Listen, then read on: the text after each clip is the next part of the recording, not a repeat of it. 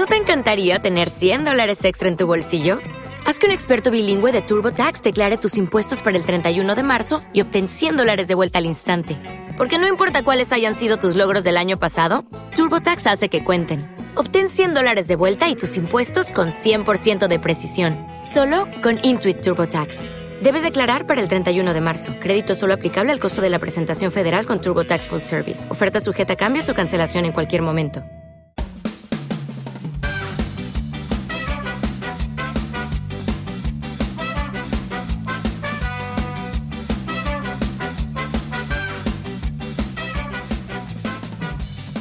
Hola, esto es la ciencia de jaun.com. Yo soy Eneco Huarte Mendicoa y empezamos.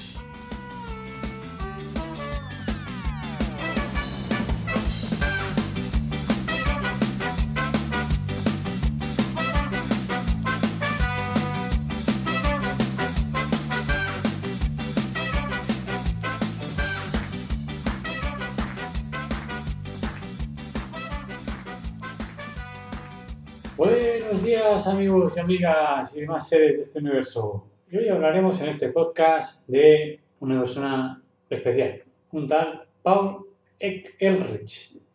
¿Y quién es este señor? Pues vamos a ver qué dice Asimov en su libro Momento de Estelar de la Ciencia sobre Paul Ehrlich.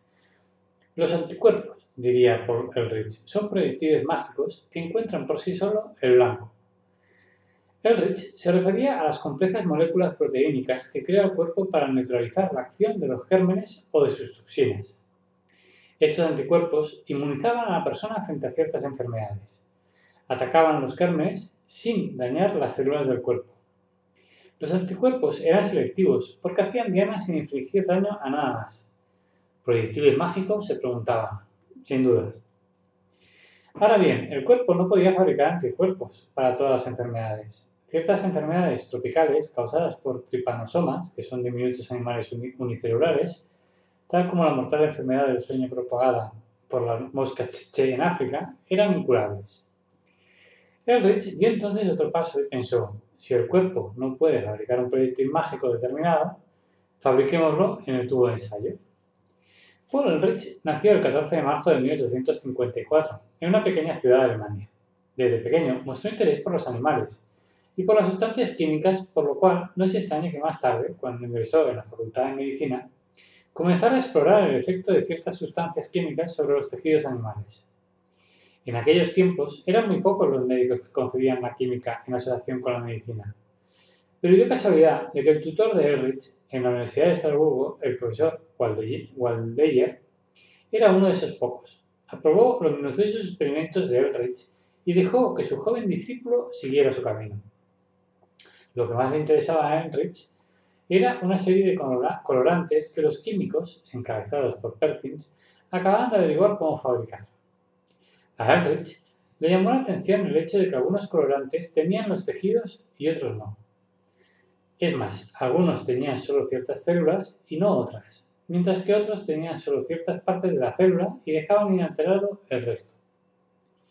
Este hallazgo convirtió a los colorantes en una herramienta útil para el biólogo. Así fue como algunas de estas sustancias le permitieron a Ulrich descubrir una nueva clase de célula. Su tesis versó sobre la tinción de células con colorantes. Su mente inquieta pasó luego a ocuparse de otros temas. Pensó que si ciertos métodos de tinción permitían resaltar y aislar ciertas células, a lo mejor servían para hacer visibles las bacterias. Quizá hubiese bacterias que se podían teñir más fuerte que las células sománticas vecinas. Efectivamente, hay casos en, los que ciertos colorantes actuaban así. Ehrlich también describió la bacteria de la tuberculosis, que despertó el interés de Robert Koch, el famoso médico que había identificado el germen. Mientras trabajaba con el germen, Ehrlich contrajo una tuberculosis no muy grave y tuvo que marchar a Egipto para restablecerse en el seco clima meridional. Mientras tanto, Emil von Behring otro médico alemán había descubierto que los animales producen sustancias químicas que se combinan con los gérmenes y los desarman. Comprobó que los anticuerpos se creaban con el primer brote de una enfermedad. De ahí en adelante, el animal era, inmune. Al volver Eldridge de Egipto en 1889, tuvo noticia de ese hallazgo. De inmediato vio que los anticuerpos tenían que funcionar de la misma manera que actuaban sus colorantes, combinándose con ciertas células y no con otras. Elrich se unió a von y juntos elaboraron la famosa teoría de las cadenas laterales, que explicaba cómo se creaban y actuaban los anticuerpos. Aunque la mayor parte del mérito se atribuyó al principio a von fue Elrich quien descubrió cómo hacer que los animales produjeran anticuerpos, infectándolos deliberadamente con ciertos gérmenes. Luego se extraía la sangre del animal y se concentraba en un suero los anticuerpos contenidos en ella. El suero, al inyectarlo en seres humanos, los inmunizaba sin necesidad de pasar la enfermedad. Von y Elrich consiguieron en 1892 una antitoxina difterica, un suero que es un suero que contenía anticuerpos que neutralizaban la toxina producida por los gérmenes de, la difteria. Y Elrich, utilizando esta antitoxina, elaboró un tratamiento para prevenir la difteria, técnica que se ha utilizado desde entonces en todo el mundo. Este hallazgo le valió la cátedra, una cátedra en la Universidad de Berlín. Erich tuvo luego diferencias con von e interrumpió enfurecido su colaboración. Erich siempre tuvo roces con sus colaboradores, porque, aunque era un hombre afectuoso, tenía ideas muy particulares sobre cómo realizar los experimentos. Quien trabajara con él, o para él, tenía que hacer exactamente lo que él quería o, marcharse. La mayoría soportaba este trato, porque normalmente tenía razón Erich. El gobierno alemán, impresionado por la antitoxina histérica, inauguró en 1896 un instituto para la investigación del suelo y nombró director a Elrich, quien desde entonces y hasta el final de su vida trabajó allí a sus anchas. Las organizaciones de investigación que dirigía fueron creciendo y haciéndose más complejas. Elrich contrajo matrimonio y tuvo hijos, pero apenas le interesaban otra cosa que su trabajo y alguna novela policíaca y cuando su mujer le obligaba a tomarse unas vacaciones, contaba los días que faltaban para regresar a trabajar. Él siguió elaborando tratamientos de suero para diversas enfermedades, pero la sueroterapia por sí sola no le satisfacía. Quería hallar sustancias químicas que ayudaran al cuerpo a combatir enfermedades contra las que él solo no podía luchar. Fue así como descubrió un colaborador llamado rojo tripano, que ayudaba a destruir los tripanosomas. Allí nació la quimioterapia, la ciencia de matar gérmenes patógenos con, con productos químicos. Elrich no se daba por satisfecho, quería encontrar algo mejor, y habiendo llegado a la conclusión de que la acción del rojo tripán se debía a las combinaciones de átomos de nitrógeno que entraban en su composición, y sabiendo que los átomos de arsénico se parecían químicamente a los del nitrógeno, empezó a pensar en los compuestos del arsénico. Estos compuestos eran venenosos, pero entre los, entonces conocidos había uno de lo que, lo era menos, el atoxil, no tóxico. Lo primero que hizo Elrich fue averiguar la forma real de su molécula, que los químicos no habían estudiado aún a. Luego empezó a ensayarlo en animales, a estudiar la máxima dosis admisible y a comprobar si era suficiente para matar los gérmenes. Probó a modificar un poco la sustancia original, el atoxil, introduciendo nuevos átomos y desplazando los antiguos. Ensayó fórmula tras fórmula con un pequeño ejército de ayudantes encargados de realizar minuciosos experimentos con animales bajo la atenta mirada de Elrich. Este quería una sustancia química que matara al germen sin dañar para nada al animal. Resultado, en definitiva, un proyectil químico mágico. Y así fue ensayando una por una las sustancias químicas. 50, 51, 52, 122, 123, 389, 390 Elrich no se rendía. La sustancia química número 418, la arsenofenilicina, dio resultados positivos. Era un potente agente destructor de los tripanosomas. Pero nuestro hombre no se daba por satisfecho. Había que seguir trabajando. Y así llegó a las sustancias químicas número 600, 601, 602. La 606, arsenobenceno, fue probada, probada en 1907 pero el ayudante que no yo informó de que no tenía ningún efecto. Ehrlich y su instituto prosiguieron. En 1908 se le concedió a Paul Ehrlich el Premio Nobel de Medicina por su labor en sueroterapia. De haberse pospuesto la distinción dos años más, habría recibido el premio por algo mucho más importante. En 1909 llegó para trabajar con Ehrlich un estudiante japonés, el Dr. Hatta. Con el fin de familiarizarte con las técnicas, repitió algunos experimentos ya realizados y dio la casualidad de que volvió a la sustancia química número 606, el arsenobenzeno, descartada dos años atrás por inefectiva. Para su asombro, resultó que era un potente germicida. Al menos mataba un cierto tipo de germen llamado espiroqueta, que según se había descubierto causaba una enfermedad muy grave, la sífilis. Eldridge se quedó de piedra. ¿Cómo se le había podido pasar? En 1902, y tras numerosas pruebas, anunció el descubrimiento que dejó maravillado al mundo entero. Se había conquistado una de las enfermedades más trágicas de la humanidad. Eldridge llamó al compuesto 606 salvarsan, que decir algo así como arsénico inocuo. Durante el resto de su vida, trabajó día y noche para procurar que los médicos utilizaran correctamente el medicamento. El 20 de agosto de 1915 moría Paul Eldridge a los 61 años de edad, minada su salud por un exceso de trabajo. El Salvarsan fue la primera gran victoria de la quimioterapia y durante mucho tiempo pareció que iba a ser la única. Los médicos que buscaban sustancias para combatir otras enfermedades empezaron a mostrarse escépticos. Años más tarde, en 1935, se descubrió la primera sulfamida. La quimioterapia volvió a revivir. Animados por el hallazgo, los médicos ingleses comenzaron a investigar una curiosa sustancia sobre la que había llamado la atención, la, la atención 10 años antes, Alexander Fleming. Resultó ser la penicilina, un compuesto no tóxico que mataba o frenaba el crecimiento de muchas bacterias. Y se comprobó que destruía las espiroquetas, con una eficacia aún mayor que el salvarsan. A lo largo de las décadas siguientes se descubrió todo un ejército de antibióticos, compuestos bactericidas producidos por organismos unicelulares como los hongos. La quimioterapia está hoy día a punto de eliminar muchos tipos de infección. La mayoría de las recetas que se extienden hoy utilizan compuestos que eran desconocidos hace 20 años. Y es indudable que esta contribución a prolongar la vida del hombre. El avance en el terreno de los compuestos quimioterapéuticos y de los suelos formados por anticuerpos tiene su, origen en un hombre, Paul Ehrlich. A lo largo de, de una vida de trabajo infatigable, creó la sueroterapia y la quimioterapia.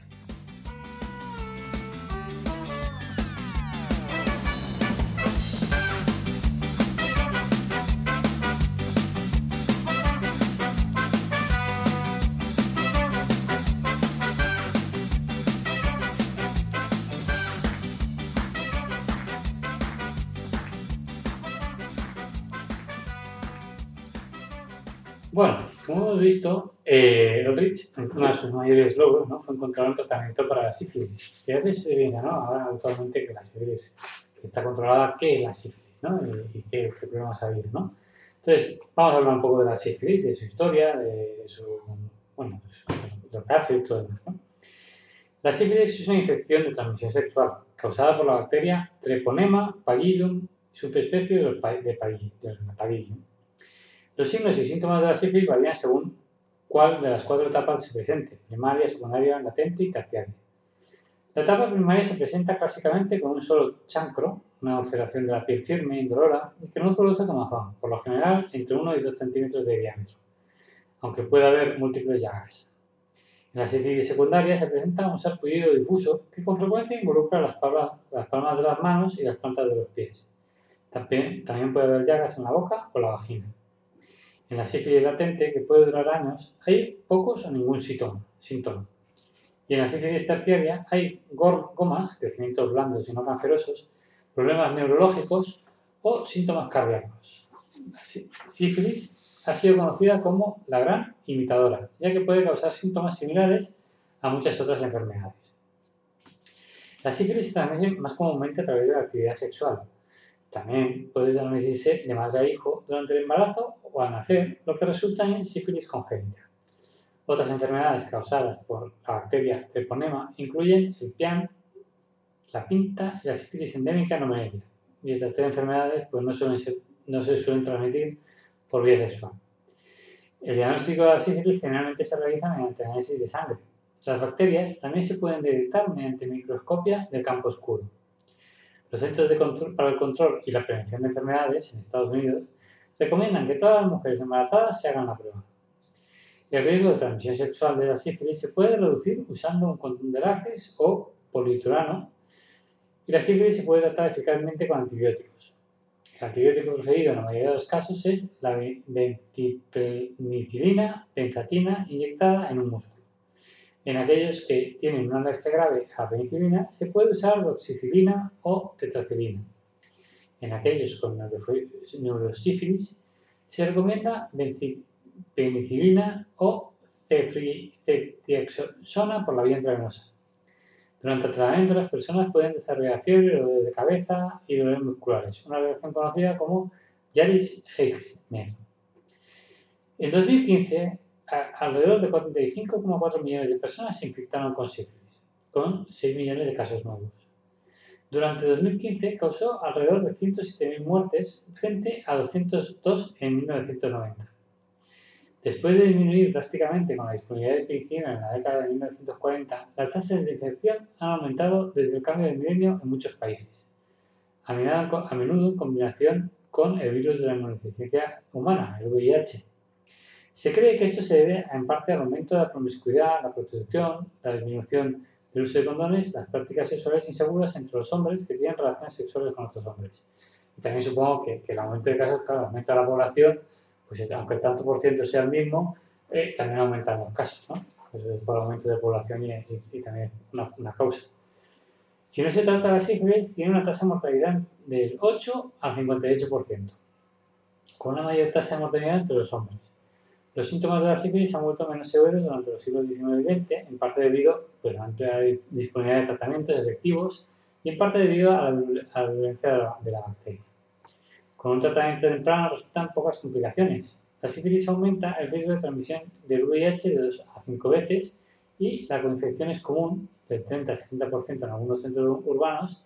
Y en 2015 se dice eh, que Cuba se convirtió en el primer país en eliminar la, transmisión, materno-infantil de la sífilis.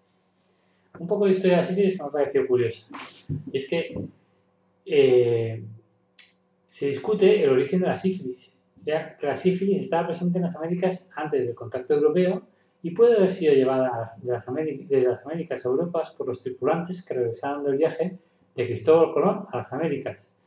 O puede haber existido en Europa anteriormente, pero pasado desapercibido hasta poco después del regreso de Colón. es curioso, ¿no? Que, que, se empezó a realmente a conocer en Europa a partir del regreso de Colón. Entonces hay dos teorías, que estos son los colombianos, los precolombinos, ¿no? Precolombianos, los hipótesis de los colombianos, los colombinos, perdón, no colombianos, colombinos y los precolombinos, ¿no? La hipótesis de no colombiana, que es que lo trajo eh, la, gente de Cristóbal Colón a la vuelta, ¿no? Está mejor respaldada por la evidencia y los hallazgos de la ciencia eh, filogenética y es que sugieren que es una enfermedad del Nuevo Mundo, o sea que se trajo de América a, Europa. Los primeros registros escritos de un brote de sífilis en Europa se produjeron en, 1940, en 1494 en, o, 1495, eh, más o menos en esos años, en Nápoles, Italia, durante una invasión francesa, la guerra de Italia en 1494-1498. Dado que se, que se afirmó que había sido propagado por las tropas francesas, Inicialmente la gente de Nápoles la llamó la enfermedad francesa.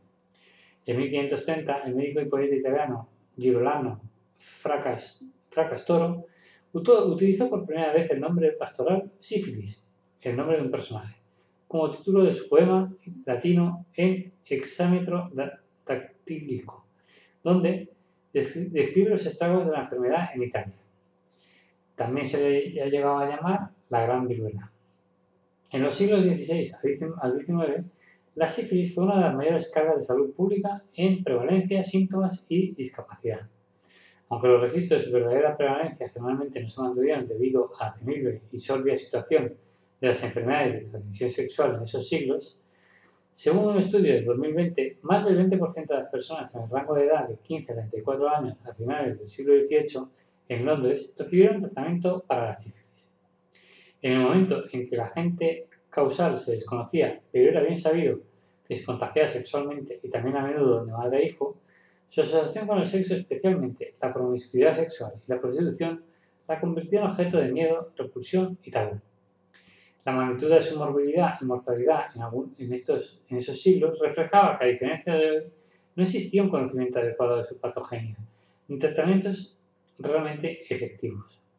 Su daño fue causado no tanto por una, gran enfermedad o la muerte temprana en el curso de la enfermedad, sino más bien por los espantosos efectos que décadas después de la infección, a medida que progresaban neurosífilis con tabas dorsalis y bueno, los compuestos y el tratamiento se usaban comúnmente, con tratamientos a menudo peores que la enfermedad. El organismo causante, Treponema pallidum, fue identificado por primera vez por Fritz eh, Schauding y Erich Hoffmann en 1905. El primer tratamiento eficaz para sífilis fue la arsfenamina, descubierta por Hachiro Hata en 1909 durante un estudio de cientos de compuestos orgánicos de arsénico recién sintetizados dirigido por Paul Ehrlich. Ya hemos, escuchado sobre esto un poco antes, sobre la historia eh, relativa a la historia de Ehrlich. Fue fabricado y comercializado a partir de 1910 con el nombre comercial Salvarsan por Hoech AG. Este compuesto órgano arsénico fue el primer agente quimioterapéutico moderno. Durante el siglo XX, a medida que tanto la microbiología como la farmacología avanzaban enormemente, la sífilis, como muchas otras enfermedades infecciosas, se convirtió más en una carga manejable que en un misterio aterrador y desfigurador, al menos en los países desarrollados, entre aquellas personas que podían pagar por un diagnóstico oportuno y por tratamiento.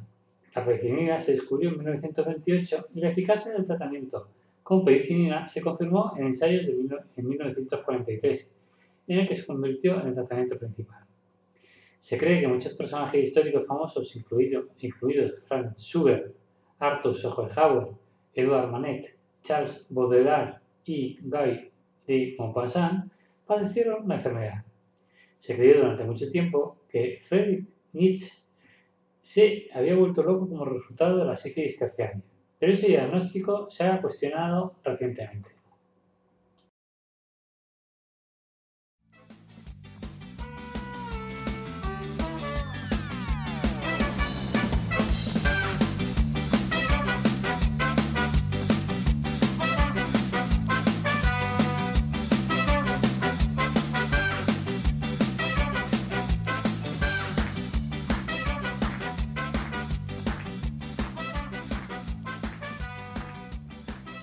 Bueno, pues vamos a ir acabando este podcast y antes de, acabarlo, pues vamos a, ver un poco pues, el legado de Paul Elrich y sus análisis y títulos durante, durante su vida, por, por curiosidad. ¿no?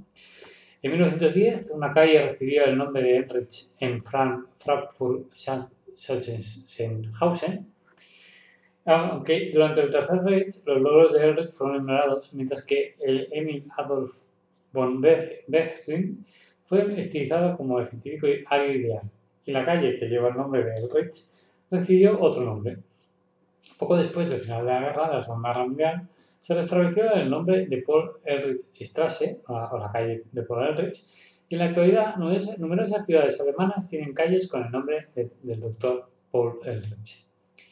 Alemania Occidental emitió un sello postal en 1954 en el centenario de los nacimientos de Paul Ehrlich, el 14 de marzo de 1854, y de Emil von Berren en 15 de marzo de 1854.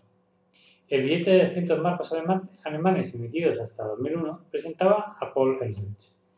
Otro legado es que el Instituto Alemán Paul Ehrlich, sucesor del Instituto Steglitz de Investigación y Ensayo de Suelo y del Real Instituto de Terapia Experimental de Frankfurt, fue nombrado en 1947 en honor a su primer director, Paul Ehrlich. Su nombre también lleva, lo llevan muchas escuelas y farmacias, por, ejemplo, por el en Chaufur Chemotherapie en Frankfurt, Paul Ehrlich Clinic en Bad Homburg, der Horne, el premio Paul Ehrlich y Ludwig Darmstader es el premio alemán más distinguido para la investigación biomédica. Una red europea de estudios de doctorado en química médica lleva su nombre, Paul Ehrlich Medicine Euro PhD Network. La Liga Antidifamación otorga un premio Paul Ehrlich Gutenberg Webbing de Derechos Humanos. Un cráter de la Luna lleva el nombre de Paul Ehrlich desde 1970. La vida y el trabajo de Ehrlich aparecieron en la película estadounidense de 1940 Dr. Ehrlich Magic Bullet, con Edward G. Robinson en papel principal. Se, centró en esta película ¿no? en el en la vitamina compuesta de 607, su cura para la sífilis. Dado que el gobierno nazi se opuso a este homenaje a un científico judío, se intentó mantener la película en secreto en Alemania.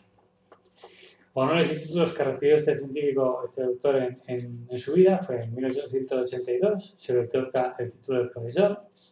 En 1890 es nombrado profesor extraordinario en la Friedrich Wilhelm Universität, ahora actualmente la Universidad Humboldt.